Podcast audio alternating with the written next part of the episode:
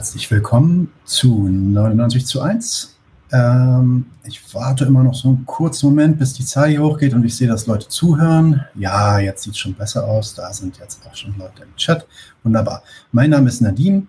Wir äh, haben heute Freak Hüsken zu Besuch und ohne jetzt lang um, die, um den heißen Brei rumzulabern, hole ich Freak einfach mal direkt rein. Hallo und herzlich willkommen, Freak. Hallo. Eine kurze Einführung zu äh, Freak Hüsken, bevor wir losgehen mit unserem Thema. Ähm, heute ist das Thema das Völkerrecht. Äh, mit dem Völkerrecht den Weltfrieden sichern, zum Beispiel mit einem Krieg in der Ukraine. Äh, wie gesagt, kurzes zu Freak. Freak Hüsken, äh, geboren 41, ist marxistischer Publizist und ehemaliger Hochschullehrer für politische Ökonomie des Ausbildungswesens am Fachbereich Erziehungswissenschaften der Universität Bremen Hüsken ist Mitarbeiter der marxistischen Theoriezeitschrift Gegenstandpunkt. Er ist außerdem Autor zahlreicher Veröffentlichungen und Bücher. Das würde jetzt zu lange dauern, die hier aufzulisten und aufzuzählen. Ähm, ihr könnt gerne äh, auf seine Webseite gehen, www.fhüsken.de. Er hat zusammengeschrieben, fhüsken.de. Dort findet ihr einmal eine Auflistung äh, seiner Publikationen. Dort gibt es auch einige Texte, die, ihr, die frei zugänglich sind, die ihr sofort lesen könnt. Und natürlich könnt ihr Freak auch über info at fhüsken.de eine E-Mail schreiben. Er freut sich da immer sehr drüber und antwortet auch gerne auf Fragen und Diskussionsanregungen. Ja, Freak, habe ich irgendwas vergessen oder wollen wir direkt loslegen mit dem? Legen wir los. Genau, weil wir wollen heute etwas über das Völkerrecht reden, was ja wieder in aller Munde ist. Ich erinnere mich noch 2002 und 2003, da war ich so gerade, habe ich gerade mein Abi gemacht und dann kam die Invasion in Afghanistan und, und äh, im Irak und in der nominal Linken äh, wurde der Hintergrund und die Funktion des Völkerrechts durchaus kritisiert. Es war eigentlich immer klar, dass beide Invasionen waren ja nach der Meinung vieler Völkerrechtler völkerrechtswidrig und trotzdem wird das gemacht und das kümmert eigentlich niemanden. Was ist da eigentlich los? Äh, heute scheint es auf der Linken aber völlig vergessen zu sein. Die Sorge um das Völkerrecht und den Bruch des Völkerrechts, das ist äh, oberste Priorität. Und vielleicht erstmal kurz einführend, ähm, was ist da eigentlich passiert äh, und warum ist die Frage nach dem Völkerrecht in diesem Krieg heute wieder aktuell? Ich will kurz die Fakten am Anfang benennen. Es war so, dass äh, kaum hatte die russische Armee das Territorium der Ukraine betreten, stand wenigstens für den gesamten Westen bereits fest, dass ihr Einmarsch die Eröffnung eines Angriffskrieges sei sie folglich das Völkerrecht gebrochen habe, die russische Föderation. Die Parteinahme des Westens war von diesem Augenblick an eine klare Sache. Da gab es innerhalb der EU, innerhalb der NATO, in der USA keinerlei Zweifel. Es war, als hätten sie nur darauf gewartet, äh, Russland diesen Völkerrechtsbruch vorzuwerfen. Und einen UNO-Beschluss brauchten sie für diese Verurteilung auch nicht. Den lieferte die UNO-Vollversammlung dann später nach. Und zwar verurteilte sie mit der absoluten Mehrheit aller Staaten den russischen Angriffskrieg gegen die Ukraine ebenfalls als Bruch des Völkerrechts. 141 Ja-Stimmen, 5 Nein-Stimmen, 35 Enthaltungen. Der Internationale Strafgerichtshof in Den Haag hat dann auch nachgezogen und den Krieg sogar sehr früh als Völkermord und Putin zum Kriegsverbrecher erklärt und ihn aufgefordert, den Krieg sofort zu beenden. Dann gab es umgekehrt den Versuch Russlands im Sicherheitsrat der Vereinten Nationen mit einem Antrag über die, ich zitiere, wachsenden humanitären Bedürfnisse der Ukraine gegen die Verurteilung zu halten. Dieser Antrag ist gescheitert. Er wurde sogar vom Sicherheitsrat als zynischer Schachzug und als Zitat Beleidigung des Sicherheitsrats abgelehnt.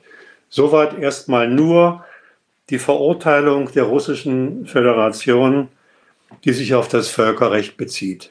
Ja, nun, nun scheint das ja eine klare Sache zu sein. Putin und Russland haben quasi das Völkerrecht gebrochen, haben diesen Angriffskrieg begangen, begehen also Verbrechen. Da ist sich auch die Mehrheit der Welt einig, wie man in, dem, an dem, äh, ja, in der UN sieht. Wo ist jetzt eigentlich das Problem? Warum ist das äh, was, was man diskutieren sollte? Achtung, man darf bei der Rede über den Bruch des Völkerrechts eins nicht unterschlagen. Nur laut Völkerrecht gilt Putins Einmarsch als verbrecherischer Angriffskrieg. Und nur deshalb gilt die über allem stehende, am Anfang eröffnete Schuldfrage für viele Staaten, eben für die, die sich jetzt auf das Völkerrecht beziehen, ebenfalls als geklärt. Leider sehen das inzwischen viele Linke auch so. Man sollte sich jedoch davor hüten, diesen Völkerrechtsbefund gleichzusetzen mit einer objektiven Tatsache und sie als solche abzuhaken. Nicht nur, weil es auch in der UNO-Vollversammlung Gegenstimmen gab, die offenbar eine andere Lesart des Völkerrechts zur Protokoll gaben. Es gibt noch weitere Gründe, diese Verurteilung etwas genauer zu betrachten, wie ich das im Folgenden eigentlich mit deiner Hilfe machen möchte. Und diese anderen Gründe haben mit einer anderen Ausdeutung, einer anderen Interpretation des Völkerrechts überhaupt nichts zu tun. Mhm. Mhm. Ich fange mal so an. Die völkerrechtliche Verurteilung kommt nämlich zustande, ohne dass gefragt wird, warum, warum Putin diesen Einmarsch befohlen hat. Über die politischen Gründe, die Putin zu seinem militärischen Feldzug bewogen haben, erfährt man aus dem UN-Beschluss kein Wort. Was er vor dem Einmarsch gesagt hat, und er hat hinreichend Reden veröffentlicht, wie er den Einmarsch selbst kommentiert hat und was er und sein Außenminister nachher mitgeteilt haben, war für diesen UN-Beschluss nicht von Interesse, ist keiner Prüfung unterzogen worden, sondern allenfalls von vornherein als verlogene Rechtfertigung abgetan. Dieser Umgang dieser Umgang ist kein Zufall. Denn aus völkerrechtlicher Sicht interessieren Putins Begründungen auch überhaupt nicht. Dass es sich bei dem Einmarsch nach Mehrheitsmeinung der Staaten um einen nach dem Völkerrecht verbotenen Krieg, eben um einen Angriffskrieg handelt, das reicht völlig aus, um Putin zum Paria zu erklären und die russische Föderation aus der Gemeinschaft der ach so friedliebenden Staaten auszugrenzen. Dabei muss man Folgendes berücksichtigen. Die völkerrechtliche Verurteilung dieses Waffengangs von Putin hält überhaupt nur die negative Abweichung, die negative Abweichung von dem, was sich laut Völkerrecht gehört, fest. Nichts anderes. Aber was weiß man eigentlich damit? Man weiß dann nur, was dieser Krieg nicht ist. Er ist kein nach Völkerrecht erlaubter Krieg. Es ist nur aber etwas ganz anderes, die militärische Aktion Russlands nur am Völkerrecht zu messen und eine Abweichung von ihm festzustellen, als dann wirklich mal der Frage nachzugehen, warum Putin sich diesen behaupteten Völkerrechtsbruch geleistet hat. Dass der Einmarsch gemäß politischer Interessen Russlands als letztes Mittel der Auseinandersetzung von der russischen Regierung befehligt wurde, das ist das eine. Dem hätte man nachzugehen. Dass dieser Einmarsch dann von der ohnehin feindlich aufgestellten westlichen Staatenwelt nach ihren Kriterien beurteilt wurde, ist etwas ganz anderes. Negativ beurteilt wurde, als negative Abweichung beurteilt wurde. Wer also etwas über die Gründe für den Einmarsch, über den Einmarsch der russischen Föderation wissen will, der muss sich schon anderweitig schlau machen, der wird bei den Völkerrechtsbeschlüssen nicht schlau. Aber Achtung, wenn er das macht, kann es passieren, dass er Gefahr läuft, als Putin-Versteher diskriminiert zu werden. Die Zeiten, in denen man den einen oder anderen Mitbürger noch darauf hinweisen konnte, dass die Erklärung einer Sache nicht identisch ist mit der Parteinahme für sie, diese Zeiten sind angesichts des flächendeckend hierzulande zementierten Feindbildes gegen Putin vorbei. Was ist denn nun? Mein zweiter Punkt. Mit der Verurteilung, mit der völkerrechtlichen Verurteilung des Einmarsches in die Wege geleitet. Nun, sie hat zunächst mal allemal ausgereicht für eine moralische Denunziation der Person Putins. Wegen seines verbrecherischen Angriffskrieges in Anführungszeichen muss es sich bei ihm, das hat der Westen übrigens auch schon lange behauptet, um einen bösen Aggressor handeln. Das ist die kollektive, gänzlich ins Moralische übersetzte und mit den täglich im Fernsehen vorgeführten Kriegsgräueln bebilderte Völkerrechtsverfehlungen. Dies der erste Schluss. Moralische Denunziation der Person Putin. Die zweite Schlussfolgerung folgt daraus auf dem Fuß. Die zweite Schlussfolgerung, die aus, dem Völkerrechts, äh, aus der Völkerrechtsverfehlung gezogen wurde. Putin gehört für seine Verbrechen bestraft. Die eine Strafe in Anführungszeichen folgte und folgt bekanntlich weiterhin sofort auf dem Fuße. NATO, USA, EU stützen mit Waffenlieferungen die angegriffene Ukraine, überziehen die russische Föderation mit Sanktionen, einem ruinösen Wirtschaftskrieg und verschieden immer neue Waffenkontingente in NATO-Staaten an die russische Grenzregion.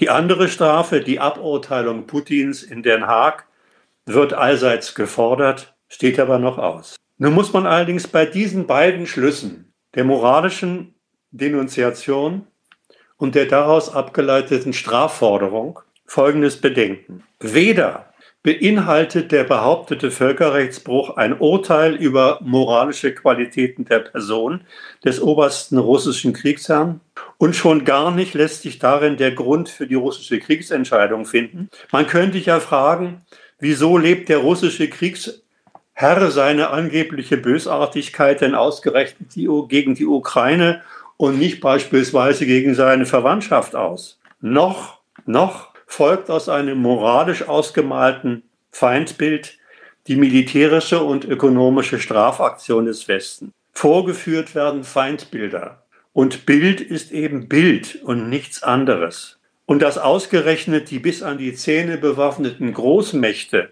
unter den ständig im Fernsehen vorgeführten schrecklichen Folgen des Waffenganges irgendwie leiden würden, ausgerechnet die Großmächte, das kann sich doch im Ernst niemand vorstellen. Es greift doch keine Großmacht aus moralischer Empörung über Kriegsgräuel zu den Waffen. Da hätten sie viel zu tun und da hätten sie noch viel mehr zu unterlassen. Für so eine Strafaktion des Westens, schon gar für eine derart umfassende Strafaktion, die im Übrigen in der UNO im UNO-Vollversammlungsbeschluss gar nicht enthalten war, braucht es vielmehr Gründe, die nicht aus der Moral, sondern nur aus einer satten politischen Feindschaftserklärung stammen. Und die muss längst vor dem russischen Einmarsch die Politik des Westens gegen den unerwünschten Konkurrenten um Macht und Einfluss in den Köpfen von Biden, Stoltenberg, Scholz und so weiter fest verankert gewesen sein. Sonst käme diese Verurteilung nicht so prompt in die Büros der Fernsehanstalten. Es gilt also auch hier, wer über Gründe des Westens für seine Strafaktion etwas wissen will, der muss sich schon anderweitig schlau machen. Der erfährt nämlich aus der völkerrechtlichen Verurteilung nur die in Rechtsform gekleideten Urteile, die allesamt aus der Kiste der Kriegsmoral stammen. Allerdings muss man über diese Kriegsmoral noch eines festhalten. In ihr trägt sich der westliche Waffengang völlig verlogen vor, nämlich als selbstlose Absage an jegliche egoistischen nationalen Interessen. Der Waffengang gilt als Parteinahme für das Gute, für die völkerrechtlich gesicherte Freiheit, Demokratie und Menschenrechte und so weiter. Und alle, die sich dieser Moral anschließen oder auch nur etwas an ihr finden, als Bürger beispielsweise dieses Landes, müssen sich darüber im Klaren sein, dass sie aus pur moralischen Gründen etwas ganz anderes absegnen. Aus pur moralischen Gründen militärpolitische Entscheidungen ihrer nationalen Kriegsherren absegnen. Ob sie die kennen oder nicht, das ist völlig egal. Sie segnen sie mit dieser moralischen Parteinahme ab. Und das ist ja auch genau die Funktion von moralischen Feindbildern. Auf diese Art und Weise schließen sich die hierzulande angesichts des Krieges ohnmächtigen Bürger die überhaupt dann nur noch gefangen in der Kriegsmoral in abstrakten Kategorien von Gut und Böse argumentieren, schließen sich mit den militärischen Interessen ihrer Herrschaft zusammen, ihrer Herrschaft, die inzwischen für die Durchsetzung ihrer Interessen, wie man in den letzten Tagen hören konnte, sogar einen Weltkrieg in Kauf nehmen. Soweit erstmal. Ja, ähm, meine, meine, meine Nachfrage ist direkt kurz. Ich würde trotzdem nur noch mal kurz eine Sache sagen für die Leute im Chat. Es gibt ein, zwei Fragen schon. Ähm, seid euch bewusst, dass wir die Fragen sammeln. Wenn sie passen, werden wir sie am Ende des Gesprächs zwischen mir und Frag ähm, auch nochmal behandeln. Das heißt, ihr könnt hier gerne Fragen reinschreiben. Es gibt ein, zwei Leute, die sind im Chat mit dabei und die schreiben mit. Und ähm, wir gucken uns die Fragen dann am Ende an. Aber zurück zu meiner Erwiderung oder meiner Frage. Ja, das bedeutet doch dann eigentlich, Frag, dass das Volksrecht, das Völkerrecht eigentlich nur eine Farce ist und die Abstimmung der UNO auch quasi bedeutungslos. Verstehe ich das nein, richtig? Nein, nein, das muss ich zurückweisen. Man muss bitte schön mal unterscheiden zwischen der moralischen Übersetzung des Völkerrechtsurteils, die ich jetzt gerade vorgeführt habe, die in Feindbildern äh, mündet. Das ist das eine. Was das Völkerrechtsurteil für sich bedeutet, das ist was anderes. Darüber habe ich noch gar nicht geredet. Man sollte denn auch die weltweite Verurteilung Russlands nach dem Völkerrecht keineswegs unterschätzen, keineswegs als Farce abtun. Sie hat schon eine ziemlich gewichtige Bedeutung. Zwischen den Staaten, die diese Völkerrechtskonvention unterschrieben haben, wird das Völkerrecht immerhin als die höchstwertigste Vereinbarung zur Regelung von, wie es heißt, Konflikten zwischen Staaten gehandelt. Als die Vereinbarung, mit der Weltfrieden gesichert und Gewalt als Lösungsmittel zwischen Staaten untersagt sein soll. Das kann man nicht einfach als Farce abtun.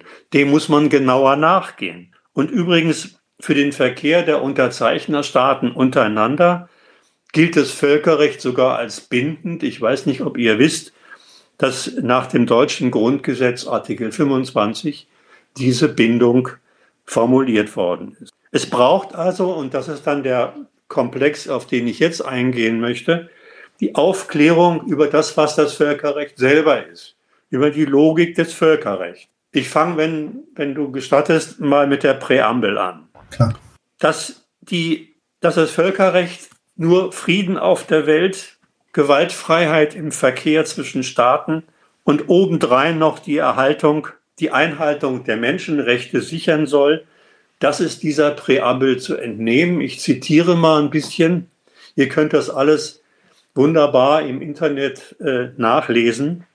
Ich zitiere mal ein paar Passagen aus der Präambel. Wir, die Völker der Vereinten Nationen, sind fest entschlossen, künftige Geschlechter vor der Geißel des Krieges zu bewahren, als gute Nachbarn in Frieden miteinander zu leben, unsere Kräfte zu vereinen, um den Weltfrieden und die internationale Sicherheit zu wahren, Grundsätze anzunehmen und Verfahren einzuführen, die gewährleisten, dass Waffengewalt nur noch in gemeinsamem Interesse angewendet wird. Soweit ein Ausschnitt aus der Präambel. Was ist dem zu entnehmen? Was ist mit dieser Präambel eigentlich ausgesagt? Auf den ersten Blick könnte man zu dem Urteil kommen, dass es seit der Verabschiedung des Völkerrechts, also seit circa 70 Jahren, mit dem Zitat Weltfrieden, dem Bewahren vor der Geißel des Krieges mit guter Nachbarschaft zwischen Staaten wohl nicht so recht geklappt hat, nicht so geklappt hat, wie die Bewahrer des Völkerrechts es mit der Formulierung ihrer sittlichen Zwecke wohl im Kopf gehabt haben. Das ist allerdings nur der erste Blick. Auf den zweiten Blick gibt die Präambel etwas gänzlich anderes preis. Wo nämlich zur Wahrung des Weltfriedens ein allgemeines Gewaltverbot zwischen Staaten erlassen werden muss, da, und das ist für mich ein auf der Hand liegender Schluss, muss dieser Weltfrieden selbst eine ziemlich gewaltträchtige Angelegenheit sein. Verbieten muss ein für Staaten, für alle Staaten geltendes Recht ja überhaupt nur was im Verkehr zwischen den Staaten an der Tagesordnung ist. Also zum Verkehr zwischen den Staaten in dieser kapitalistischen Welt einfach dazugehört. Oder ganz kurz gefasst, was erst sein soll, das ist eben gerade nicht. Anders gesagt, würde jeder Staat mit jedem anderen Staat in Frieden leben, was für sich schon ein Widerspruch wäre, bedürfte es keines überstaatlichen Gewaltverbots, wie es im Völkerrecht in der Präambel formuliert wird. Es setzt also das Völkerrecht nicht nur die Gegensätze zwischen Staatsgewalten als ganz selbstverständlich voraus, ganz selbstverständlich und als allgemein das Verhältnis der Staaten betreffend voraus. Es setzt auch voraus, dass der Weltfrieden immer den Einsatz von militärischen Gewaltmitteln einschließt und sei es nur in der Form, dass Staaten sich in die Verfolgung, in der Verfolgung ihrer globalen Interessen mit ihren Gewaltmitteln wechselseitig bedrohen. Genau deswegen findet bereits in der Präambel, wie der Schlusssatz, den ich vorgelesen habe, deutlich macht, auch die höchst offizielle Erlaubnis zum Einsatz von Waffengewalt Platz. Waffengewalt darf zum Einsatz kommen, heißt es dort. Die darf jedoch, und dann kommt eine einschränkende Bedingung, mit der wir uns genauer beschäftigen müssen, die darf jedoch nur im allgemeinen Interesse angewendet werden. Was einfach besetzt ja heißt, demzufolge darf nicht jeder Staat einfach mal so seinen Nachbarstaat mit Bomben bewerfen. Das wäre ja die Verfolgung rein nationaler Interessen und hätte mit einem allgemeinen Interesse nichts zu tun. Ein allgemeines Interesse muss vorliegen, sagt die Präambel, dann dient die Gewalt die erlaubte Gewalt dem Weltfrieden. Doch was ist dieses gemeinsame Interesse? Wann ist Gewalt im Verkehr der Staaten völkerrechtlich gebilligt, wann nicht? Naja, das wird dem Völkerrecht ja schon zu entnehmen sein. Nun, nun sagst du ja, also ein, eine Sache, glaube ich, wo wir alle zustimmen würden, ist die, ähm, äh, ja, die Gewalt zwischen den, den Nationalstaaten wird quasi als gegeben vorausgesetzt und ist quasi eigentlich auch implizit in dieser Idee der Nationalstaaten. Aber ist, ist das Völkerrecht dann nicht gerade dafür da? Heißt es nicht, dass das Völkerrecht, dass wir das Völkerrecht deswegen auch brauchen, um Kriege gerade zu vermeiden? Wird das nicht auch gesagt, dass, dass das Völkerrecht genau dafür da ist? Ja, es steht beides drin. Die Menschheit von der Geißel des Krieges zu befreien und zugleich ist die erlaubte Waffengewalt in der Präambel ebenfalls formuliert. Also es steht einfach nicht nur drin, nicht einfach drin, dass mit den Kriegen schlicht Schluss gemacht werden sollte, dass die Staaten im Verkehr miteinander jeder Gewalt einfach gefälligst zu enthalten hätten. Das scheint den Verfassern des Völkerrechts, so realistisch waren sie, als Credo gerade nicht eingefallen zu sein. Und das gebe ich ja auch eine sehr kurze Völkerrechtsordnung. Das wäre ein Satz und mehr nicht. Wenn sich das Völkerrecht in seinen gesamten Ausführungen hinter der Präambel dann im Folgenden mit nichts anderem befasst, als mit dem Umgang mit den, Zitat, Streitigkeiten, deren Fortdauer geeignet ist, den Weltfrieden zu stören. Streitigkeiten ist gut. Dann darf man vom Völkerrecht erwarten, dass es auch nähere Bestimmungen darüber enthält, wann genau Gewalteinsatz beim Umgang mit den Streitigkeiten erlaubt ist und wann nicht. Und in der Tat, das Völkerrecht formuliert ein Jus ad bellum wie es heißt, ein Recht zum Krieg, ein Recht zum Krieg, dem das allgemeine Interesse dann im Folgenden wohl zu entnehmen sein wird. Und in der Tat, im Artikel 51 der UNO-Charta heißt es, und das ist einer der entscheidendsten Artikel, die UNO-Charta erlaubt im Falle eines bewaffneten Angriffs die Selbstverteidigung. Die UNO-Charta erlaubt im Falle eines bewaffneten Angriffs die Selbstverteidigung. Gewalteinsatz zum Zwecke der Selbstverteidigung. Das ist der Kasus Knaxus und da müssen wir noch, muss ich noch ein bisschen weiter dran rumarbeiten. Da kann man also erstmal festhalten. Der Weltfrieden braucht zu seiner Einhaltung militärischer Gewalt. Die erlaubt das Völkerrecht. Es erlaubt also zwecks Befreiung der Welt der künftigen Geschlechter von der Geißel des Krieges die Kriegsführung, erlaubt das Abschlachten von Menschen, und das ist im allgemeinen Interesse, wenn es als Selbstverteidigung gilt. Und genau diese Selbstverteidigung ist dann eben auch die Formulierung für das allgemeine Interesse im Völkerrecht. Aber das ist noch längst nicht alles. So ein Recht zum Krieg, dem Jus ad bellum, folgt im Völkerrecht gleich das nächste Recht nämlich das Recht übers Kriegsführen, das Jus in bello. Und dieses Jus in bello, das Recht zum Krieg führen, Recht zum Krieg führen, da muss ich es einfach mal auf der Zunge zergehen lassen. Das Recht zum Krieg führen, das ist in der Abteilung des Völkerrechts untergebracht, die humanitäres Völkerrecht heißt. Das hieß übrigens früher Kriegsrecht. 1950 ist umformuliert worden in humanitäres Völkerrecht. Mhm. Mhm. Da geht es mit dem Erlauben munter weiter. Ich zitiere, im Krieg sind nur notwendige militärische Maßnahmen erlaubt, die aber schon. Aber welche sind für die Kriegs, welche sind für die kriegführenden Parteien wohl nicht notwendig? Zudem soll unnötiges Leid vermieden werden. Nötiges Leid ist erlaubt. Und nötig wird ja wohl sein, was militärisch notwendig ist, oder? Geregelt ist auch, wer im Krieg, Zitat, Schädigungshandlungen, auch so ein vornehmes Wort, Schädigungshandlungen ausführen darf und wer nicht. Das dürfen nur Kombattanten, wie Krieger höflich genannt werden, die dürfen toten, töten. Nicht-Kombattanten dürfen das nicht. Die dürfen auch möglichst nicht getötet werden.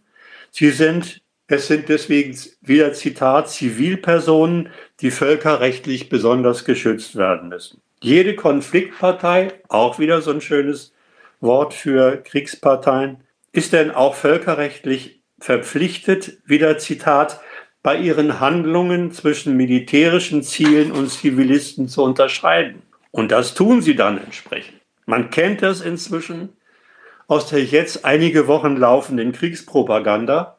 Ein paar Beispiele. Das Krankenhaus war, sagt die eine Kriegspartei, nur ein getarntes Waffenlager, also durften wir bomben. Oder der Feind hat zur Tarnung Zivilisten rings um seine Raketenstellung untergebracht.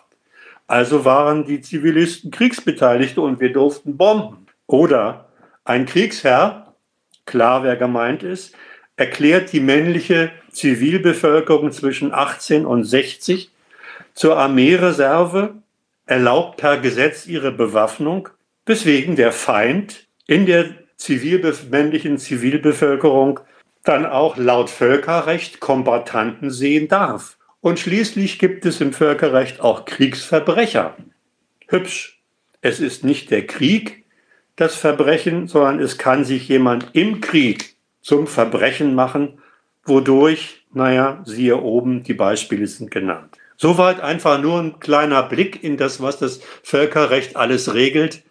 Dabei könnte einem schon schlecht werden. Und wer sich jetzt darüber empört, dass als Rezept gegen Kriege der Krieg vorgeschlagen und völkerrechtlich dieses hübsche humanitäre Kriegführen erlaubt ist, der soll sich empören. Grund genug liegt vor. Aber er sollte aufpassen, dass er dabei nicht zugleich auf geistige Abwege gerät. Es geht nämlich bei diesem Gegenstand nicht um Sandkastenstreitereien, sondern um die Kritik des Völkerrechts, die das Kriegführen zwischen Staaten regelt und das davon ausgeht, dass der Krieg das bleibende letzte Mittel staatlicher Machtausübung ist. Deswegen haben die Verfasser des Völkerrechts als Kenner dieser Gewaltmaterie zwischen legitimierter und illegitimierter Gewalt, illegitimem Kriegführen unterschieden.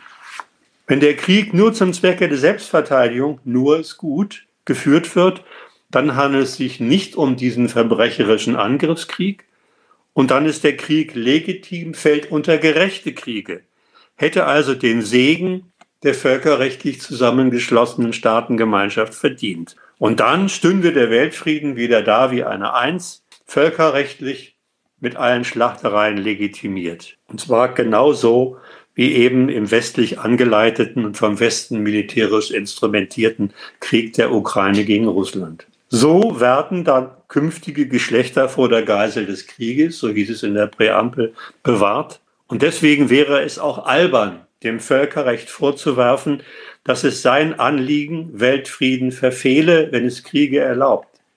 Nein, die gehören zum Weltfrieden dazu. Nun hast du ja gerade den Selbstverteidigungsfall angesprochen. der ist ja eigentlich auch immer recht zentral. Was ist denn mit diesem Verteidigungsfall, wenn das Völkerrecht nicht eigentlich explizit dazu da ist, nämlich genau diese Situation zu regeln, indem sich ein Staat durch einen anderen Aggressorstaat zu äh, Unrecht angegriffen sieht. Ja, das ist eine wichtige Frage, die du aufwirfst. Äh, was, was, was ist der Verteidigungsfall? Was ist mit dem Verteidigungsfall los? Was ist mit dieser Regelung über den legitimierten Krieg, wenn er ein Verteidigungsfall ist, ausgesprochen? Ich frage mal so, gibt es eigentlich überhaupt, wenn es um Kriege geht, andere Fälle denn als Verteidigungsfälle? Es hat sich doch in den Gewaltaffären zwischen Staaten eingebürgert, immer unter Berufung auf Artikel 51 des Völkerrechts, jede eigene militärische Aktion gegen jeden Feind zur reinen Verteidigungsmaßnahme zu erklären. Denn dann gilt ja der Völkerrecht, der Krieg völkerrechtlich als erlaubt, weil dann immer der andere derjenige ist, der einen unerlaubten Angriff ausführt und man selber handelt selbstverteidigend im allgemeinen Interesse, wie es die Präambel formuliert. Nimmt man diese Logik, die ich hier angesprochen habe und die sich durchgesetzt hat, mal einen kleinen Moment ernst, dann stößt man auf einen hübschen Zirkel, der da zum Beleg der Unschuld sich wechselseitig abmetzelnder Kriegsparteien vorgestellt wird. Denn, denn wenn jeder Staat mit seinem Militär und dessen Einsatz immer nur verteidigend reagiert, also selbst nie agiert, dann reagiert er auch nur auf lauter irrtümlich angenommene Bedrohungen durch den anderen Staat. Denn der ist ja derselben Logik nach auch nur als Verteidiger unter, unterwegs. Immer wird, wie man das kennt, nur zurückgeschossen. Und so gäbe es, Achtung, Konjunktiv, wirkliche Kriege immer nur aus Irrtümern. Alle wollten sich immer nur verteidigen und dabei wird die Verteidigungshaltung des Gegners als Angriff fehlinterpretiert. Dann wären alle Kriege immer nur das Resultat dummer Missverständnisse. So ein Quatsch. Es ist so, dass dieser Artikel 51 des Völkerrechts nichts anderes ist als die Vorlage für eine ganz bekannte politische Übung. Dieser Artikel 51 lädt nämlich die Staatenwelt dazu ein, die militärische Durchsetzung ihres politischen Interesses, die militärische Durchsetzung ihres politischen Interesses mit einer Rechtfertigung auszustatten. Das heißt, das politische Interesse rechtfertigend in die Vorgaben des Völkerrechts zu kleiden. Wir sind zu unserem Angriff völkerrechtlich berechtigt, weil wir uns nur gegen unerlaubte Angriffe verteidigen. So heißt es dann. So werden Interessen mit Rechtfertigungen aus dem Bestand des Völkerrechts abgesegnet, immer und bei allen Kriegen. In der Tat behauptet nie ein Staat, ich beginne wegen meines politischen, territorialen oder sonstigen Interesses einen Angriffskrieg. Natürlich nicht. Das tun ja immer nur die Gegner, die dann dasselbe von der anderen Partei behaupten. Deswegen ist die alberne Unterscheidung zwischen Defensiv- und Offensivwaffen, die übrigens hierzulande im Westen eine Zeit lang die Debatte beherrscht hat, aber durch die Debatte und das, was an Waffen jetzt geliefert wird, längst überholt ist, also diese Unterscheidung zwischen Defensiv- und Offensivwaffen hat ebenfalls in diesem Artikel 51 ihren Ursprung. Mit der wird der doch letztlich immer gleiche Zweck im Einsatz von Waffen, Vernichtung und Zerstörung, rechtfertigend nach bloßen Verteidigungswaffen und brutalen Angriffswaffen sortiert. So ein Unfug. Und dass Angriff die beste Verteidigung sei, gehört dann wohl nur noch in den Bereich des Fußballs. Es sei denn, die Verteidigung schmückt sich mit dem Prädikat präventiver, vorbeugender Selbstverteidigung. Pro präventiver, vorbeugender Selbstverteidigung. Klar, dass über die unter Völkerrechtsgelehrten immer noch gestritten wird, wenn die Militärfachleute schon längst mit der vorbeugenden Selbstverteidigung begonnen haben. Beispiele aus den letzten Kriegen gibt es genug. Der Irakkrieg war so einer. Genau, genau. Aber äh, ich meine, um, um darauf kurz hinzuweisen, also in, dein, in, deiner letzten Antwort hast du auch wieder relativ äh, oft darüber gesprochen, über das Wort rechtfertigen gesprochen. Es, es scheint mir dann doch, doch dann so zu sein, als ob das Völkerrecht tatsächlich bloß ein Werkzeug ist, um Kriege ideologisch zu rechtfertigen für die jeweilige Seite, die sie begehen. Dann, dann äh, bin ich da nicht vollständig richtig verstanden worden. Ich habe vorhin zu erklären versucht, das Völkerrecht enthält in der Tat bindende Bestimmungen, gerade für die Kriegführung. Die Frage ist nur, wie sie von den kriegführenden Parteien für ihre Interessen interpretiert und benutzt werden. Man sollte denn sich auch dafür hüten, solche Rechtfertigungen, und das habe ich deiner Frage ein bisschen entnommen, als bloße Zutat, als wohlfeile, rein ideologische Titel für Gutgläubige abzutun, auf die man natürlich als Durchblicker nicht reinfällt. Die Rechtfertigung der Staaten ist immer mehr, gerade dann, wenn sie von den größeren Mächten in ihren Kriegen in Anschlag gebracht werden. Behauptet ist nämlich mit der Rechtfertigung, ganz im Sinne der Präambel des Völkerrechts, dass man keineswegs bloß enge nationale Interessen verfolgt. Behauptung ist mit der Übersetzung dieses Staatsinteresse in das Recht, dass diese Interessen, diese Staatsinteressen höheren Zwecken dienen. Werten, Freiheit, Demokratie, Menschenrechten und so weiter. Und nur denen soll mit Kriegen zur Durchsetzung verholfen werden. In deren Dienst weiß sich dann so ein, so ein kriegführender Staat unterwegs, wenn er ein von der Völkerfamilie anerkanntes Recht und seinen Wertehintergrund bemüht. Und seinen Maßnahmen sollte dann durch diese Verwandlung von Interessen in Werte getragene Rechte nicht widersprochen werden gerade wenn sie gegen Kriege zum Einsatz kommen, die den Weltfrieden stören, wie es im Artikel 33 heißt. Also zusammengefasst. Interesse wird als berechtigt vorgestellt, weil es Werten dient. Berechtigung gibt Rechte. Rechte erlaubt Bestrafung und Bestrafung schließt schließlich den Einsatz von militärischer Gewalt ein. Das ist die Logik und die ist nicht nur wohlfeile ideologische Zutat. Ich sage es nochmal so. Alles, was da von der Ukraine aus im Krieg an Leichenbergen und Verwüstungen produziert wird, geht dann, wenn dieser Mechanismus so greift, völkerrechtlich in Ordnung. Dann ist die Waffengewalt im allgemeinen Interesse und nach westlicher UNO-Lesart in Ordnung. Dafür taugt das Völkerrecht als Berufungsinstanz. Ich will noch mal ich will noch mal kurzes Zwischenfazit ziehen und, und den Gedanken noch mal ganz anders formulieren, weil er mir sehr wichtig ist. Ich will mal anfangen mit der Frage, was sind eigentlich Kriege? Kriege. Kriege führen Staaten mit ihren Gewaltapparaten gegeneinander. Dabei geht es ihnen letztlich um nichts weniger als um ihre Selbstbehauptung als überlegene Gewalt. Und sie setzen zur Durchsetzung ihrer politischen Interessen ihr Militär ein, um die militärischen, ökonomischen, infrastrukturellen Machtgrundlagen und Machtmittel des gegnerischen Staates zu zerstören.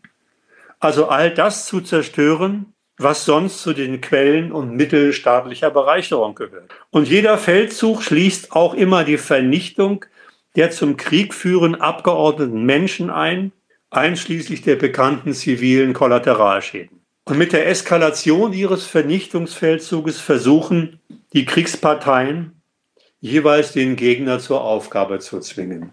Das ist in Kurzfassung das, was Krieg tatsächlich ist.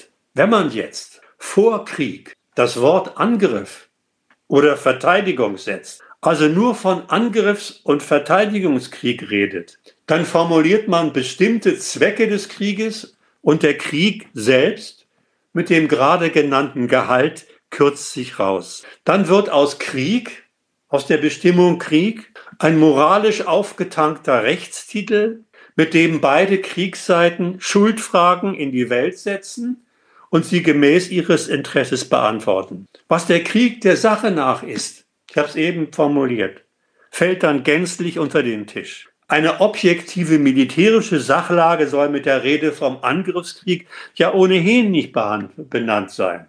Mit den Begriffen Angriffs- und Verteidigungskrieg entscheiden dann Staaten, dass die Blutbäder, die sie anrichten, berechtigte sind, die des Feindes schlimmes Unrecht.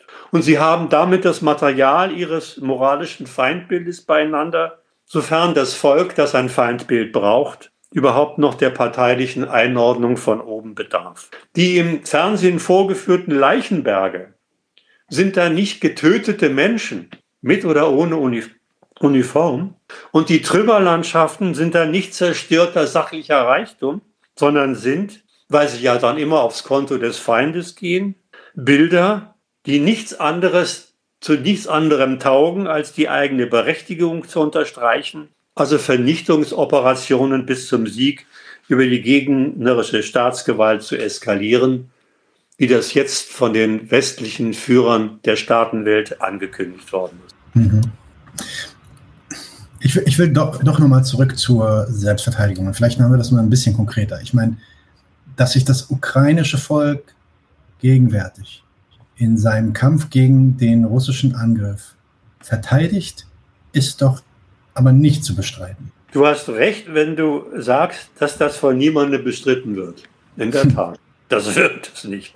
Ich lasse mich mal ein Momentchen drauf ein, unabhängig von dem, was ich gerade zur Selbstverteidigung gesagt habe.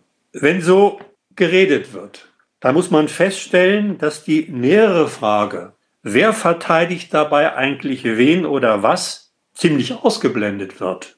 Sie ist ausgeblendet, weil sie mit dem behaupteten Recht der Ukrainer auf Selbstverteidigung bereits für hinreichend beantwortet gilt. So wirst du vielleicht auch in deiner Frage, ob sie jetzt als Provokation gedacht ist oder nicht, auch gemeint haben. Naja, irgend, wenn man die Menschen fragt, sagen sie, na irgendwie verteidigt die Ukraine sich. So heißt es dann. Aber was soll das eigentlich heißen? Was ist eigentlich der Inhalt von sich? Eines steht jeweils fest. Sich verteidigt das ukrainische Volk, wenigstens nicht gegen russische Angriffe auf Land und Leute. Um Schutz ihres Lebens und ihrer sieben Sachen geht es bei dieser Verteidigung schon mal nicht. Übrigens, könnte man sich ja auch schon mal fragen, wie so etwas denn aussähe. Ich weiß aus Erfahrung, dass allein schon bei dieser Frage Völkerrechtsfreunde heftig zu schimpfen anfangen, im Stil von, dann hätte Zelensky ja gleich seine Kapitulation erklären können, Krim und Donbass aufgeben und auf den NATO- und EU-Beitritt verzichten können und so weiter. Ja und, frage ich. Und in der Tat, dann wäre es in der Tat mit seinem Heldentum und worauf es sich gründet, auf die an die Front geschickten heldische Bevölkerung mit und ohne Uniform aus. Es verhält sich denn auch mit der Verteidigung, die man täglich sehen und hören kann, genau umgekehrt. Große Teile des ukrainischen Volkes und Teile des russischen Volkes und Teil des Landes der Ukraine werden von der ukrainischen Führung in ihrem Verteidigungskrieg geopfert. Ganz abgesehen von denen, die, ich habe es eben schon gedeutet, auf der russischen Seite draufgehen. Es ist überhaupt die ganze Rede vom ukrainischen Volk, das sich verteidigt, wie du es in deiner Frage formuliert hast, mehr als problematisch. Das ukrainische Volk ist für sich gar kein politisches Subjekt, kein politisches Subjekt, das über den Einsatz von Land und Leuten im Kriegsfall befindet. Wie jedes andere Volk ist es ganz besonders im Krieg, eben nichts als die Manövriermasse für das staatliche Interesse ihrer Herrschaft, in dem Fall der Zelensky-Herrschaft, und hat auf Befehl von oben mit seinem bisschen Eigentum und seinem Leben für nationale Interessen einzugehen. Übrigens, ihm, dem Volk, könnte es auch egal sein, ob es bei einem Angriff oder bei einer Verteidigung drauf geht. Hören wir uns Zelensky an, wenn der über Verteidigung spricht dann hört man sowieso was ganz anderes. Ihm zufolge wird die Souveränität seines heiligen Vaterlandes verteidigt. Was ist denn das? Souveränität. Souveränität ist, ich rede mal nicht darüber, wie es mit der in der Ukraine vor dem Krieg aussah. Souveränität ist theoretisch formuliert der Anspruch einer Herrschaft, Land und Leute ohne größeren inneren und möglichst auch ohne größeren äußeren Widerstand, also möglichst per effektiver Verfügung über ein Gewaltmonopol für nationale Interessen einsetzen zu können. Das hat Zelensky vor. Zelensky definiert Souveränität so, dass er in die EU und in die NATO eintreten will. Das ist sein nationales Interesse. Dass er als souveräner Staat gegen die russische Föderation durchsetzen will. Und die hat etwas dagegen.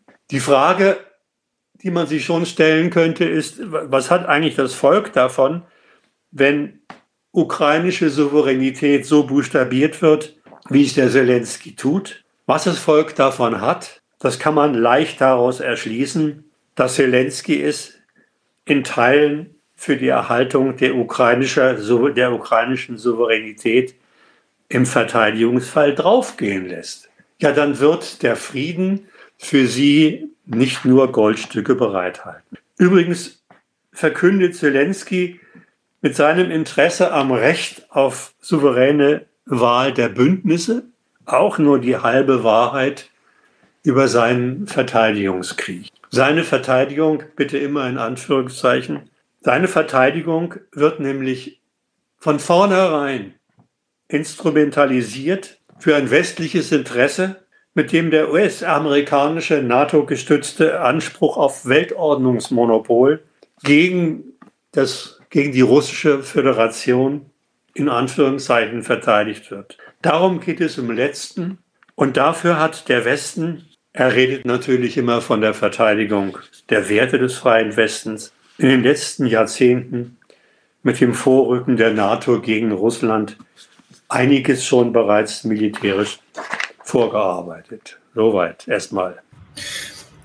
Ich, vielleicht komme ich nochmal fast zurück zu einer der ersteren Fragen, beziehungsweise einer der ersten Sachen, die du eigentlich erwähnt hattest, nämlich diese Idee, dass da 120, 130 Staaten gemeinsam entschieden haben, dass das jetzt ein Völkerrechts, äh, Völkerrechtsbruch war.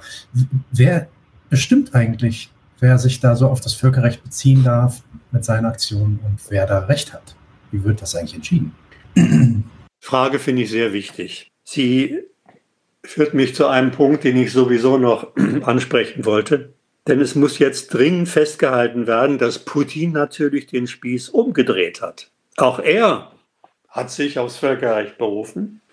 So sieht er zum Beispiel sich durch die NATO und die Politik der Ukraine seit Jahren in seinen Sicherheitsinteressen angegriffen. So würde er sich dagegen jetzt nur verteidigen. Und außerdem sei er mit seinem Einmarsch in die Ukraine zur Verteidigung der Menschenrechte die ja ebenfalls durch das Völkerrecht geschützt werden, siehe Präambel, berechtigterweise unterwegs, um einen von Faschisten, wie er sagt, dort veranstalteten Genozid zu verhindern. Das Völkerrecht gibt es offenbar her, dass sich Kriegsgegner wechselseitig unter Berufung auf ein und dasselbe Völkerrecht desselben Delikts, des Bruchs des Völkerrechts bzw. Menschenrechts beschuldigen. Und Putin, der seinen Feldzug also ebenfalls durch das Völkerrecht gedeckt sieht, bezichtigt denn auch umgekehrt die NATO, die EU und die Ukraine des Bruchs des Völkerrechts beziehungsweise des Bruchs anderer völkerrechtlich verbindlicher Vereinbarungen, wie sie in der OSZE abgeschlossen sind und so weiter. Das war also, mir noch wichtig. Also alle bezichtigen einander eigentlich äh, sich das Völker, also sich gegenseitig des Völkerrechtsbruchs und rechtfertigen dann ihre in Anführungsstrichen Defensivhandlungen durch die in Anführungsstrichen Aggression der anderen. Wie kann man denn dann vor diesem Hintergrund mit auch nur geringer Sicherheit feststellen, wer hier tatsächlich Recht und Unrecht hat? In dem ersten Satz deiner Frage hast du das richtig zusammengefasst. Ja, das trifft zu. Übrigens auch, wie beide Parteien sich bei ihrem Einsatz des Militärs durch das Völkerrecht gedeckt sehen, erklären sie im Übrigen auch die Begründungen ihrer politischen Interessen wechselseitig für aus der Luft gegriffen, für verlogene Rechtfertigungen, für Lügengebäude von Wahnsinnigen und so weiter. Bei Putin weiß der Westen sofort zwischen seinen wahren, eigentlich, nämlich imperialistischen Interessen und verlogenen Rechtfertigungen zu unterscheiden, weswegen Putin zwecks Rettung des Weltfriedens weg muss. Und umgekehrt hält auch die Führung Russlands die Begründung mit der Zelensky den Kriegsbefehl zur Verteidigung des Rechts der Ukraine auf souveräne Wahl von Bündnissen gegeben hat, für ausgemachten Schwindel, mit der bloß ein Stellvertreterkrieg des Westens gegen die russische Föderation völkerrechtlich gerechtfertigt soll, werden soll, wie Lavrov erst jüngst zur russischen Rechtfertigung gesagt hat. So geht es eben im Propagandakrieg zu. Und jetzt zu dem zweiten Teil seiner, seiner Frage.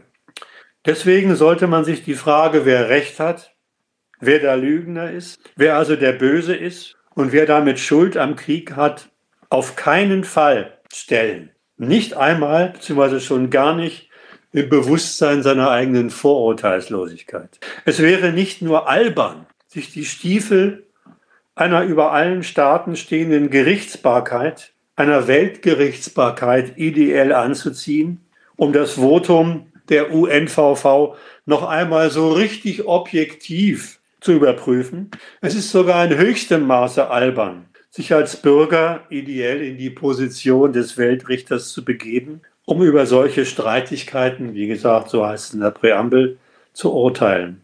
Und zwar deswegen, weil man doch als Bürger täglich die eigene Ohnmacht erlebt, wenn Machthaber sich der Bürger als ihrer Manövriermasse für ihre nationalen Anliegen in Krieg und Frieden bedienen. Etwas übrigens erfahren davon die hiesigen Bürger, die staatsfront den Krieg from behind anstacheln, wie man ständig sehen kann. Das erfahren die selber. Inzwischen, ich kann nur zitieren, sind alle verantwortungsbewussten Politiker bemüht, die Bürger auf schwerere, noch schwerere Zeiten einzustellen. Die Zitate dazu sind Legion.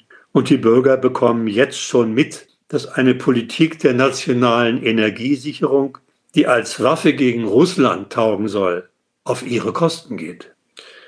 Es bleibt also dabei. Es steht Völkerrechtsauslegung gegen Völkerrechtsauslegung. Unentschieden bleibt da angesichts dieser vertragten Konstellation dennoch nichts. In der UNO schafft Mehrheit Klarheit. Wer die Zustimmung von Sicherheitsrat und UNO-Vollversammlung erhält, das war längst im Vorhinein klar.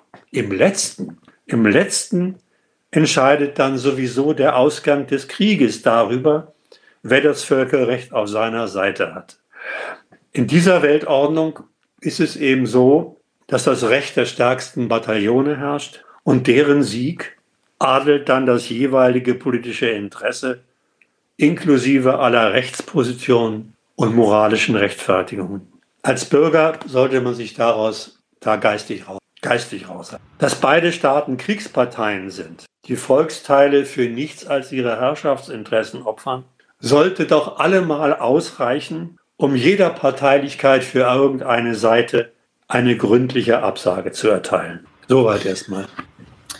Und bevor ich dann zu meiner letzten Frage komme, ähm, würde ich auch noch einmal in den Chat äh, sagen, in den Chat sprechen, dass ihr Fragen stellen könnt. Wenn ihr Fragen habt, bitte dann jetzt noch einmal. Das wird wahrscheinlich dann vorerst die letzte Gelegenheit sein, zumindest für heute Abend. Ich würde dich, Frerk, gerne dann um eine Zusammenfassung bitten. Also zusammenfassend, was kann man über das Völkerrecht lernen oder was haben wir jetzt gelernt über das Völkerrecht, die UNO und ihre Versammlung und was sagen uns die ja, überwältigenden mehrheitlichen Abstimmungsverhältnisse zur Verurteilung Russlands eigentlich? Du hast zwei Fragen gestellt. Einmal die äh, Zusammenfassung eingefordert und zweitens, dass ich nochmal was zu den Abstimmungsverhältnissen in der UNO sage. Ja, das ist wichtig, weil da gibt es auch äh, jede Menge Fehlurteile. Wozu taugen die Abstimmungen in der UNO-Vollversammlung und im Sicherheitsrat? In ihren Beschlüssen, Beschlüssen bzw. Abstimmungen wird in einer Mehrheitsentscheidung über nichts anderes als über eine Schuldfrage geurteilt und entschieden, indem jeder Staat One State, One Vote per Fingerheben nach nationaler Kalkulation ein Voto abgibt. Und zwar, ich füge das mal bewusst idealistisch ein, ohne dass auf Klärung dessen, was sich da in der Ukraine eigentlich abspielt, gepocht wird. So eine Mehrheitsentscheidung in der UNO gibt nur wieder, welcher Partei, welcher antragstellenden Partei sich die Mehrheit angeschlossen hat. Und wenn es in der Welt inzwischen so ist, dass eine Mehrheit der Staaten in ihrem Bemühen, sich am Reichtum der Welt ebenfalls zu bedienen, vom freien Westen zur Teilnahme am Weltmarkt zu ihren Konditionen eingeladen worden ist und darüber ökonomisch, politisch, geostrategisch ziemlich vom Westen und den Großmächten abhängig gemacht worden ist, dann darf so ein Abstimmungsergebnis mit 141 Ja-Stimmen wirklich nicht wundern. Man muss allerdings bedenken, sein Fundament hat das letztlich darin, dass die USA mit dem von ihm gegründeten und zu seinem Nutzen installierten Militärbündnis der NATO, das wäre ein eigenes Thema, für sich das Recht reklamiert hat und global schon sehr weit durchgesetzt hat, die Oberaufsicht über alle Streitigkeiten der Welt zu führen, mit, aber auch ohne UNO-Beschlüsse, wie man weiß. An dem aktuellen UNO-Beschluss über den Russlandfeldzug wird, Deutschland, wird deutlich, dass die USA hier mal wieder geschafft haben, sich zum Herrn über die völkerrechtliche Entscheidung zwischen legitimer und illegitimer Gewalt zu machen. Das UNO-Mehrheitsvotum gibt ihnen Recht, wenngleich die USA sich letztlich von diesem Gremium, das ja über keinerlei Gewaltbefugnisse verfügt, noch nie abhängig gemacht hat. Darüber ist Russland in diesem Gremium außerdem bereits diplomatisch, diplomatisch endgültig ins Abseits gestellt worden. Russland aus dem Sicherheitsrat auszuschließen, ist gerade angedacht von ihren Mitgliedern, von seinen Mitgliedern. Aus dem Menschenrechtsrat der UNO ist die russische Föderation schon ausgeschlossen worden. Es verhält sich also so, dass in der UNO-Vollversammlung die erfolgte Abstimmung alles andere als eine formale Sache war. Im Stil von, man hebt einfach die Hand als Staatsvertreter und geht danach ans Buffet. Anlässlich dieses Krieges, über den der Westen unter Benutzung der Ukraine die Welt weiter zu eigenem Interesse nach westlichen, also kapitalistischen Regeln ordnet, kommt dieser Abstimmung der Staaten die Rolle eines nicht unbedeutenden politischen Bekenntnisses zu, nämlich des Bekenntnisses pro oder contra die Weltmacht Nummer eins und ihrer Verbündeten. Damit ist ein Staatsbekenntnis verlangt, das konsequenzenreich sein kann. Nicht umsonst werden nicht nur die üblichen Verdächtigen, die fünf Neinsager, die sogenannten Schurkenstaaten, öffentlich registriert, sondern vor allem auch die Enthaltungen genau begutachtet. Gewertet werden sie wenigstens ganz offen von den USA, dafür gibt es Zeugenaussagen, als Ablehnung ihrer Politik, was die, was die USA sich merken werden. So jetzt meine Zusammenfassung zum Völkerrecht. Auf diese Art und Weise, wie vorgeführt, wird das Völkerrecht bei der Sicherung des Weltfriedens durch die herrschenden Mächte des Westens, eben die USA mit NATO und die EU, benutzt. Der Westen bedient sich des Völkerrechts für sein immer weiter ausgreifendes Kontrollregime über die Staaten der Welt, definiert mittels des Völkerrechts, was gerechte und was ungerechte Kriege sind und macht sich gedeckt durch das Völkerrecht an die Vollstreckung seiner Urteile. Es gehören also die Kriege, wie der in der Ukraine, für diese Mächte, zu den gerechten Kriegen. Ihre Gemetzel gehören zum Weltfrieden dazu. Der Segen der Mehrheit der politisch, ökonomisch und militärisch vom Westen kontrollierten Staatengemeinschaft ist ihnen gewiss und von Völkern, die hierzulande wenigstens kriegsgeil nach mehr Waffen für die Ukraine rufen, ist ein Aufstand gegen diesen Weltfrieden auch nicht zu erwarten. Das war's. Ja, in der Tat nicht. Da habe ich auch einiges an Hoffnung verloren in den letzten vier, fünf Wochen äh, wenn es da überhaupt eine Hoffnung gab vorher. Es gibt jetzt doch einige Fragen. Ähm, ich sehe vier Fragen, äh, die sich auf das Gesagte beziehen. Und zwar die erste Frage von Nightmare Reality. Sie fragt, wie ist denn zum Beispiel dann der Angriffskrieg der Türkei völkerrechtlich zu werten auf die äh, kurdischen Regionen?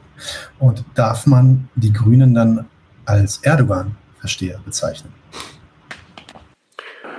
Wenn meine Unterscheidung zwischen dem, was Krieg ist, und der Bedeutung, die die Vorsilbe Angriff hat, richtig ist, dann muss ich auch in diesem Fall sagen, dass unabhängig von den militärischen Details die Kategorie Angriffskrieg ein falsches, nämlich ideologisch-moralisches Bild auf den Krieg wirft. Das, was die Türkei mit den Kurden anstellt, wird nicht dadurch in ein schlimmeres Licht getaucht, dass man den Krieg als Angriffskrieg charakterisiert. Dieser Krieg ist für sich als Krieg die Großschweinerei, die er ist, unabhängig davon, ob man diese Vorsilbe Angriff noch dazu fügt.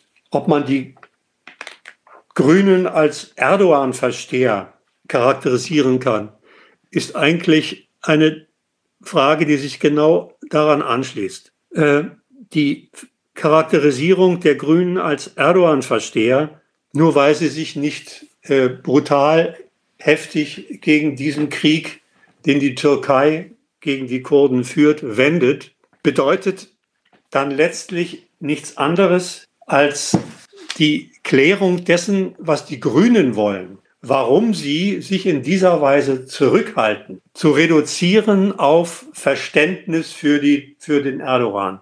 Dass die Grünen ihre ganz eigenen Gründe haben, in diesem Fall sich aus dem Krieg in dieser Weise äh, äh, politisch erstmal rauszuhalten, müsste gesondert geklärt werden.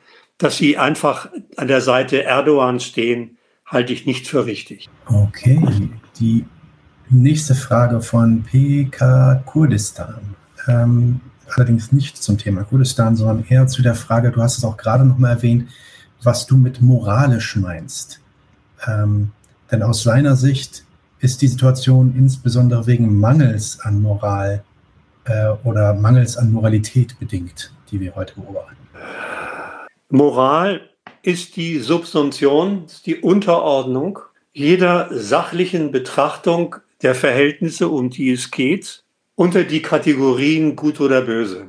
Wer eine Sache in diese Kategorien, in dieses Kontinuum zwischen gut und böse einordnet, mit allen Abstufungen und elaborierten Umschreibungen, verrät sein Desinteresse an der Erklärung der Sache, um die es geht. Zu einer Sache zu sagen, sie ist gut oder sie ist nicht gut oder sie ist böse oder ganz besonders schrecklich, verweist nur darauf, dass man selber zu dieser Sache ein negatives Urteil hat, verrät aber das, den Inhalt des Urteils nicht anders, denn über die Einordnung in seine Moralschublade nach gut, in seine abstrakte Moralschublade nach gut und böse.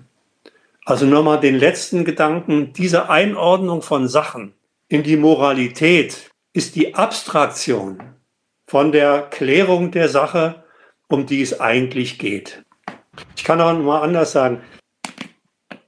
Was weißt du, so habe ich eigentlich angefangen heute meinen Vortrag oder meine, meine Antworten auf die Fragen von Nadim. Was weißt du über das, was Putin treibt, wenn er für einen bösen Aggressor gehalten wird. Was weißt du über das, was er treibt? Weißt du dann etwas über die Vorgeschichte dieses Krieges?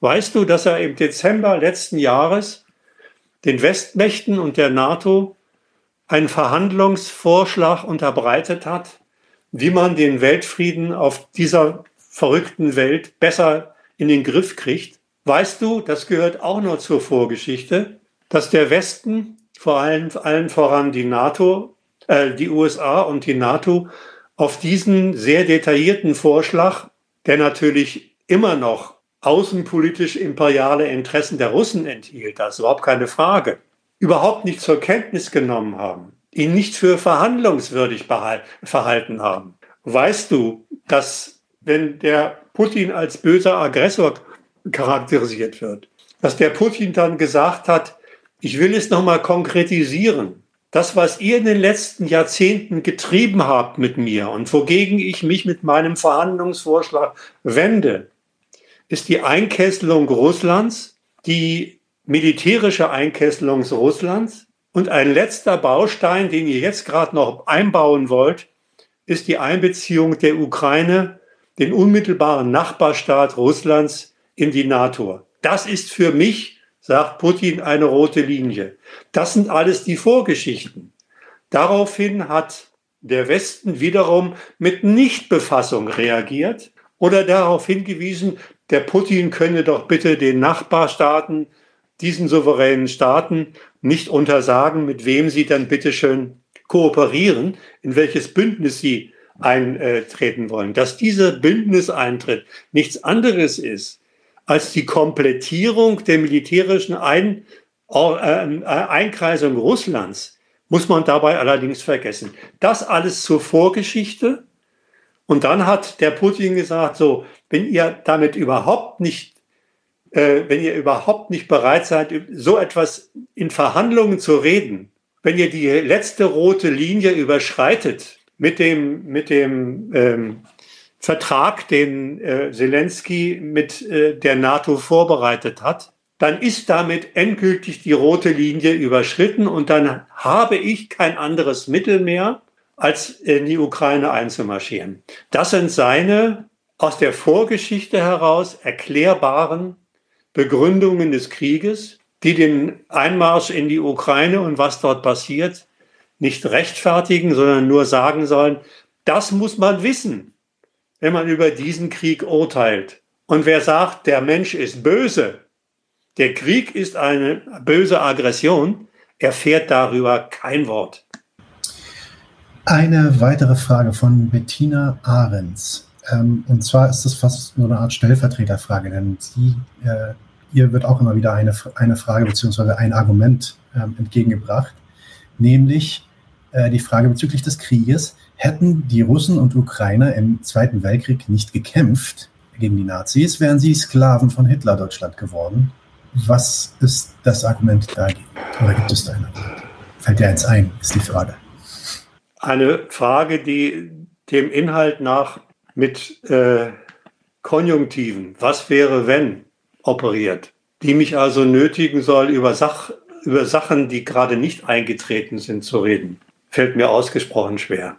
Sie haben ja gekämpft und das Ergebnis wissen wir. Nochmal andersrum gesagt, sich, sich die Welt, wie sie ist, per Konjunktiv immer in ihre andere Möglichkeit zu übersetzen und daraus dann Fragen abzuleiten, denen man entnehmen möchte, das geht doch gar nicht anders, wie es jetzt geht, als wie es jetzt geht, ist schlecht, weil es die erfundene Möglichkeit zum Argument nimmt, dass die jetzige Wirklichkeit in Ordnung geht. Ja, exzellent. Das ist auf jeden Fall ein Argument, was man regelmäßig hört, diese Idee, dass ja, wenn die Amerikaner nicht eingegriffen hätten im Zweiten Weltkrieg, dann wären wir jetzt immer noch unter faschistischer Herrschaft. Und da zeigt sich doch, dass manche Kriege äh, legitimiert werden können und manche nicht. Jeder Satz, der mit wenn wäre, wenn nicht ja. wäre, beginnt, der hat immer einen Haken. Soll man sich mal sagen. Auf jeden Fall. Ähm, eine Frage, die äh, interessant ist, die sich nochmal auf die Situation mit den Kurden bezieht, ich glaube, die wird auch deswegen nicht auf, im ja, in Bezug auf die Ukrainer gestellt, weil da, da hast du ja schon bekundet, äh, wie, man, ja, wie man darüber nachzudenken hätte. Ähm, aber die Frage ist jetzt hier, würde Frerk, ähm, würde Frerk sagen, dass er auf Seiten der Kurden steht in dem Fall der, des, der türkischen Aggression? Erstens, das, was die Kurden sind und betreiben, da habe ich schon so meine Probleme mit. Das ist aber ein anderes Thema. Was gegenwärtig durch den türkischen Krieg mit den Kurden passiert, ist die Sache, um die man äh, die, die ein, ein, ein Urteil verlangt. Und dieses Urteil bedeutet eben gerade nicht, dass man Parteinahme für eine unterlegene Seite nimmt. Dass die Kurden in dem Fall die unterlegene Partei sind dass sie in der Tat so etwas wie ein Opfervolk sind, egal wie heftig sie sich jetzt wehren, begründet keine Parteinahme für sie. Ganz abstrakt gesagt, aus dem Opferstatus folgt weder, ich sage es mal abstrakt, dass das Opfer gut ist, noch dass das Opfer schlecht ist. Dass man für das Opfer sein soll, noch folgt daraus, dass man gegen das Opfer sein soll. Zu den Kurden selbst muss man sagen, und das ist auch keine Parteinahme, denen bleibt, so wie ich die Sache sehe, in der Tat nichts anderes übrig. Ach nein, jetzt wird es jetzt wird's von mir aus prognostisch.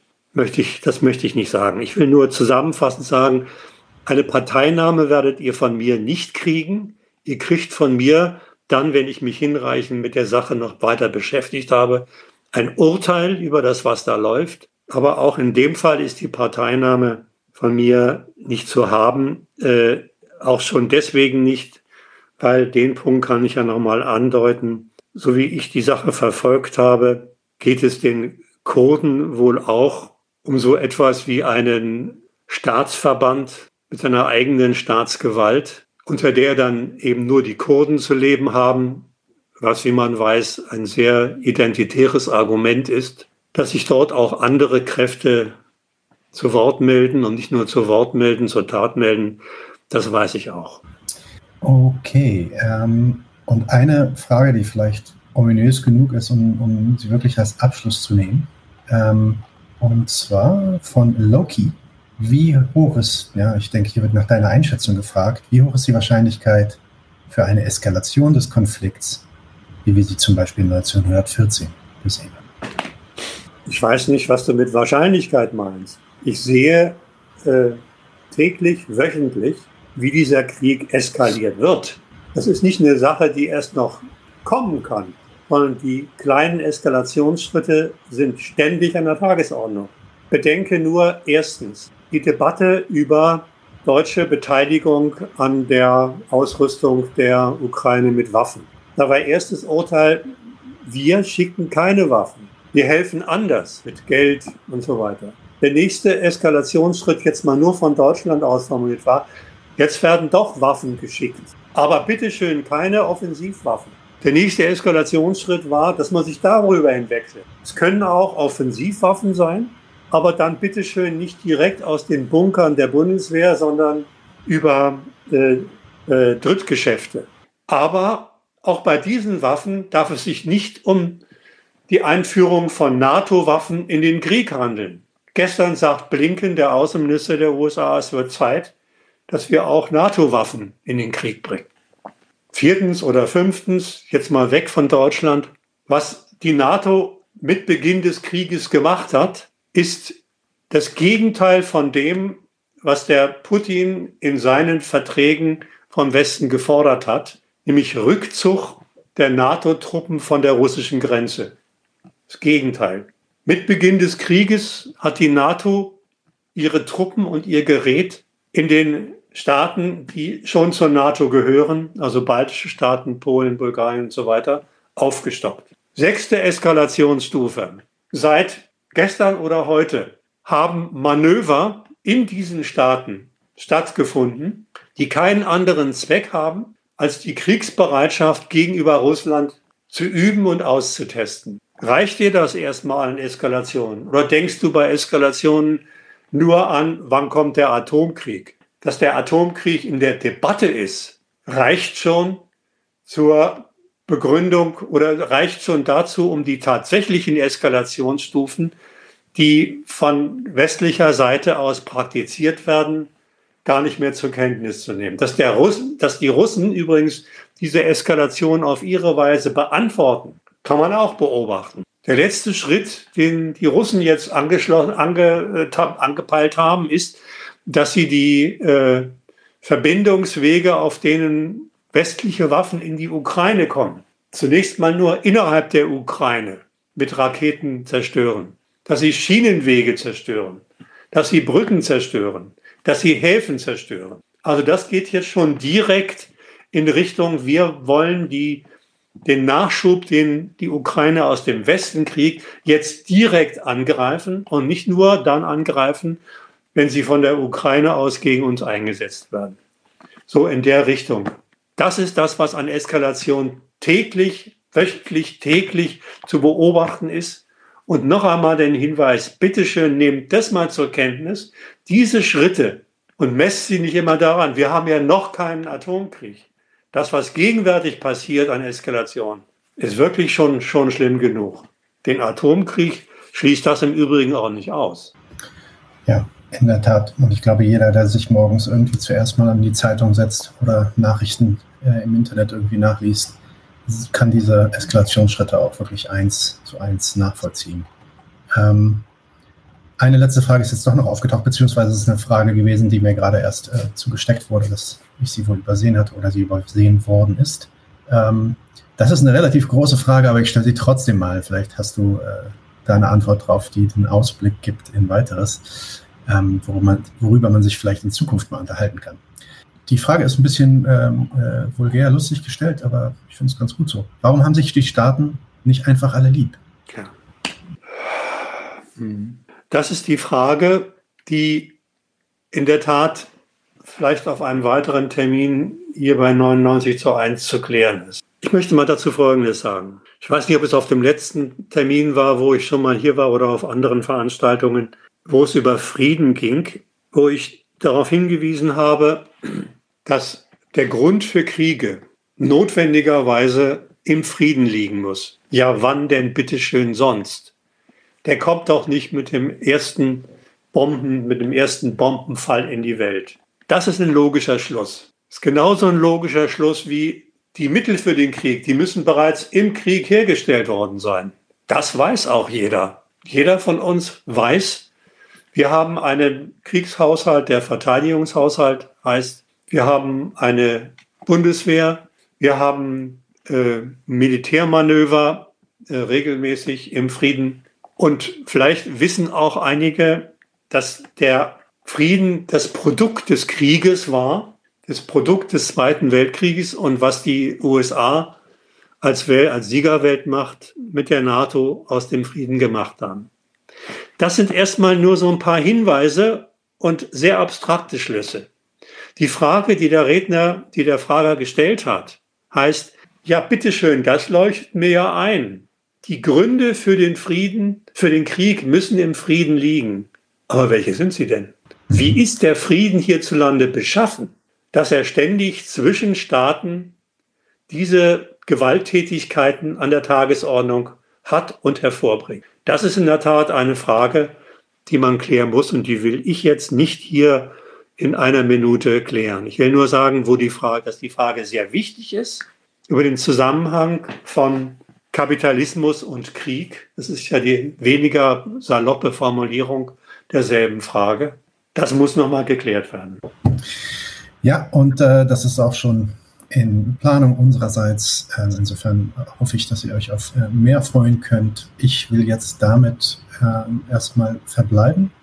Freak Hüsken Nochmal, äh, auf www.fhüskin.de könnt ihr seine Texte und auch Kontakt zu ihm finden. Direkt über seine E-Mail-Adresse info at fhüskin.de. Freak, vielen, vielen Dank, dass du hier warst. Darf hast ich noch eine Sache sagen, Arin? Ich wollte dich gerade fragen, ob du noch ein Abschlusswort hast. Gerne. Zu dem, was in der, in der, ich glaube, vorletzten Frage angesprochen worden ist, habe ich eine Lektüreempfehlung, in dem letzten Heft der Zeitschrift, an der ich mitarbeite, Gegenstandpunkt 1.22, gibt es eine sehr ausführliche Erklärung dieser gesamten Vorgeschichte inklusive der politischen Interessen Russlands und Amerika. Die kann ich nur empfehlen. Ich glaube, inzwischen kann man die auch kostenlos im Internet runterladen. Vor dem Artikel ist ein Editorial und ich empfehle dringend, wenn Leute sich den Artikel vornehmen, mit dem Editorial anzufangen. Das ist sozusagen die, die geistige Einstellung auf den Artikel. Das war's. Ja, sind sehr, sehr empfehlenswert. Schaut euch das auf jeden Fall an. Ich glaube, ähm, die sind sogar frei verfügbar auf der, auf der Website von Gegenstandpunkt, soweit ich weiß, weil ich habe sie da auch gelesen, ähm, denke ich. Vielleicht irre ich mich gerade. Ähm, ansonsten, wie gesagt, auch das Abo für den Gegenstandpunkt auf der Website vom Gegenstandpunkt oder das Einzelheft könnt ihr dort auch bestellen. Jederzeit. Freak, nochmal vielen Dank, dass du hier warst und hoffentlich sehen wir dich bald wieder. Ähm, ich bin nicht besonders zuversichtlich, dass das zu einem freudigeren Thema sein wird. Das wird uns wahrscheinlich noch eine Weile verfolgen. Aber äh, so ist es halt. Okay. Ich wünsche dir alles Gute, hab einen schönen Abend. Vielen, vielen Dank an die vielen Leute, die im Chat waren, über 100 Leute. Ähm, ich hoffe, es hat euch etwas gebracht und damit einen guten Start in die neue Woche. Bis bald. Okay, tschüss. Leute, wir brauchen eure Hilfe. Wenn euch dieses Video gefallen hat, klickt auf Like, abonniert den Kanal und vergesst nicht das Glöckchen zu drücken, damit ihr benachrichtigt werdet, wenn wir neuen Content droppen. Außerdem solltet ihr uns überall folgen, wo wir verfügbar sind. Das ist Facebook, Instagram, Twitter und Twitch. Und wenn wir irgendwelche Ankündigungen machen oder Posts, dann shared, was das Zeug hält. Gebt uns all eure Liebe. Wir haben mittlerweile ziemlich signifikante Kosten. Wenn ihr es euch irgendwie leisten könnt, unterstützt uns doch auf Patreon. Dann kommt ihr auch in den Genuss verschiedener Vorteile, wie zum Beispiel Zugang zu unserer Discord-Community oder Zugang zu den ultrageheimen Patreon-Episoden, die wir dort posten. Außerdem könnt ihr uns natürlich auch über PayPal mal Spenden zukommen lassen. Außerdem haben wir mittlerweile einen eigenen Online-Shop. Das heißt, wenn ihr euch immer noch fragt, was ihr euren Lieben zu Weihnachten, Ostern oder sonst wie schenken könnt, geht dorthin und kauft duftes Merch. Alle Links dazu hier in der Beschreibung oder auch auf unserer Webseite 99 zu 1.de. Vielen Dank fürs Dabeisein, danke für die Unterstützung und wir sehen uns in diesem Theater.